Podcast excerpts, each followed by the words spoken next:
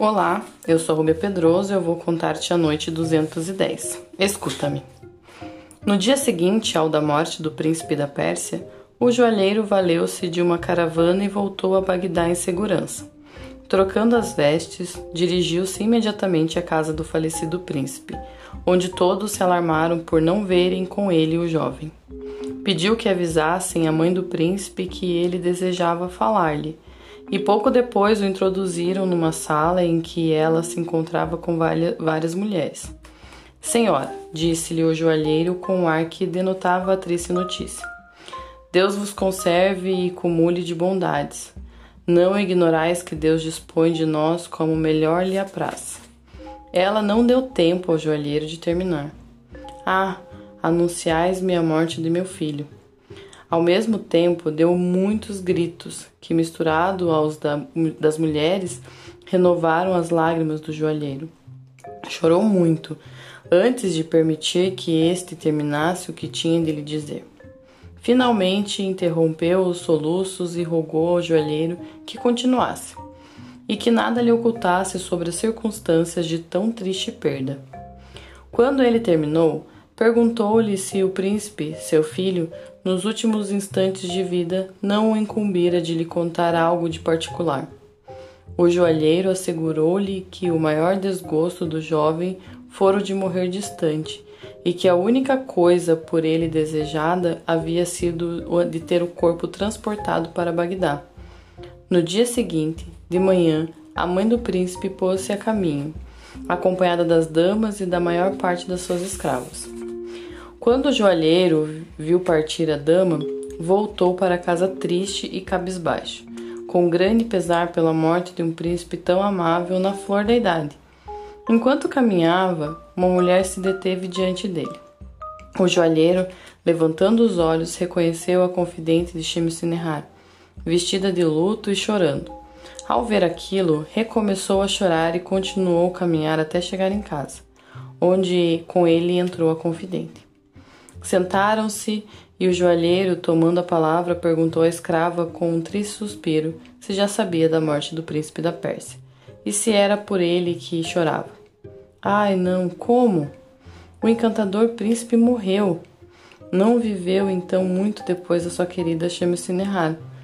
Formosas almas, onde quer que estejais, deveis estar contentíssimas por poder amar-vos, enfim, sem obstáculos. Os vossos corpos eram um empecilho para os vossos desejos, e deles o céu vos livrou para unir-vos. O joalheiro, que desconhecia a morte de Shamsunihar e que não notara ainda estar a confidente trajada de luto, mais pesaroso ficou com a notícia. Shamsunihar morreu. Sim, morreu, disse a confidente, chorando outra vez. E é por ela que estou de luto. As circunstâncias da sua morte são singulares e merecem que saibas antes, porém, contai-me como se deu a morte do príncipe da Pérsia que eu chorarei a vida toda, como hei de chorar a morte de Shamsinihar, minha querida ama. O joalheiro satisfez o pedido da confidente, e quando lhe contou tudo, até a partida da mãe do príncipe, que se dirigia em busca do corpo do filho, disse-lhe: Não vos esquecestes que eu vos havia contado ter o califa mandado chamar Shamsinihar ao seu palácio, como havíamos suposto, fora o califa informado dos amores de Shamsinihar e do príncipe da Pérsia, pelas duas escravas interrogadas separadamente. Encolerizado, deu mostras de grande ciúme e manifestou o desejo de vingar-se do príncipe da Pérsia. Perguntareis nada disso. Limitou-se simplesmente a lastimar Shamsinihar. E é de crer que se atribuísse a si mesma a culpa de tudo, por ter-lhe concedido permissão para passear pela cidade desacompanhada de eunucos. Não é possível imaginar outra coisa pela extraordinária maneira pela qual se comportou, como vereis. O califa acolheu-a desanuviado e, notando a tristeza que a combunhava, que em nada lhe diminuía a beleza, pois ela apareceu diante dele sem surpresa e sem terror disse-lhe com extrema bondade. Chame-se Nihar, não suporto que venhas à minha presença com um ar que muito me aflige. Sabeis com que paixão vos amei. Deveis estar convencida disto pelas minhas demonstrações. Eu não mudo e continuo a amar-vos mais do que nunca. Tendes inimigos e estes inimigos murmuram contra o vosso procedimento. Mas o que eu disseram não me causou a menor impressão. Deixai, pois, a vossa melancolia e preparai-vos para vos entreter esta noite em grandes coisas e interessantes. Disse-lhe ainda outras amabilidades e fez com que ela entrasse num aposento magnífico, perto do seu, onde lhe rogou que o aguardasse. Shemseu Nihar sensibilizou-se com tais provas de consideração. Quanto mais, porém, sabia dever obrigações ao califa, tanto mais a penetrava a viva dor de estar afastada, talvez para sempre, do príncipe da Pérsia. A conversa entre o califa e Shams Nihar desenrolou-se enquanto eu fora visitar-vos, e eu soube os pormenores por minhas companheiras presentes. Quando vos deixei, fui procurar Shams Nihar e testemunhei que se passou de noite. Encontrei-a no aposento que mencionei e estando ela certa de que eu voltava de vossa casa, mandou que eu me aproximasse e, sem que a ouvissem, disse-me: Muito vos agradeço o serviço que acabastes de prestar-me. Sinto que será o último. Nada mais me falou e eu não estava em condições de consolá-la.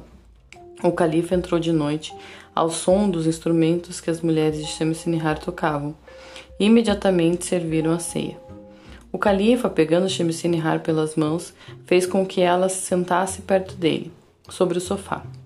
Shemsinihar esforçou-se por lhe agradar, mas com esforço a levou ao derradeiro suspiro, poucos instantes depois. Com efeito, mal se havia sentado, tombou para trás. O califa julgou que se tratasse de um desmaio, e todas nós tivemos o mesmo pensamento. Tratamos de socorrê-la, mas ela não recobrou sentidos. Eis aí como a perdemos.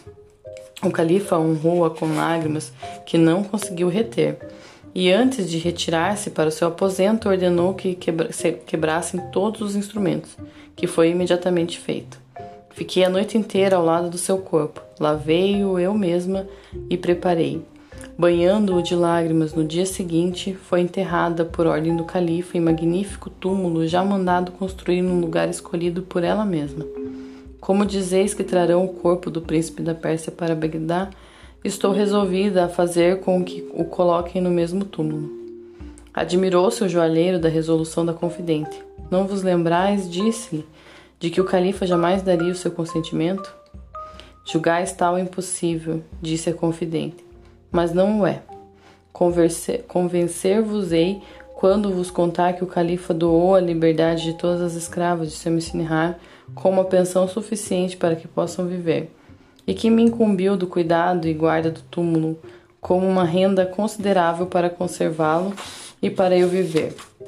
Além disto, o califa, que não ignora os amores do príncipe da Pérsia de Shemsinihar, como já vos expliquei, e que não o indignou, não protestará. O joalheiro se calou, limitando-se a pedir à confidente que o guiasse ao túmulo para lá poder orar. A sua surpresa foi enorme ao chegar, vendo a multidão de ambos os sexos que acorria de todos os lados de Bagdá. Não conseguiu se aproximar, e quando terminou sua prece, disse à confidente: Já não acho impossível realizar o que imaginastes. Não temos outra coisa que fazer senão divulgar, vós e eu, o que sabemos dos amores de ambos e, sobretudo, da morte do príncipe da Pérsia, verificada quase na mesma hora. Antes que seu corpo chegue a toda Bagdá, concorrerá para que ele não fique separado de Shemsinihar. A medida teve êxito, e no dia em que o corpo devia chegar, uma verdadeira multidão percorreu mais de 20 milhas para ir recebê-lo. A confidente que esperava à porta da cidade rogou à mãe do príncipe, em nome de toda a cidade, que o desejava ardentemente, que permitisse a união no mesmo túmulo dos corpos dos jovens amantes que só tinham tido um coração até a morte. Ela consentiu, e o corpo do príncipe foi levado ao túmulo de Shemsinihar, diante de uma população de todas as classes, e colocado ao lado dela.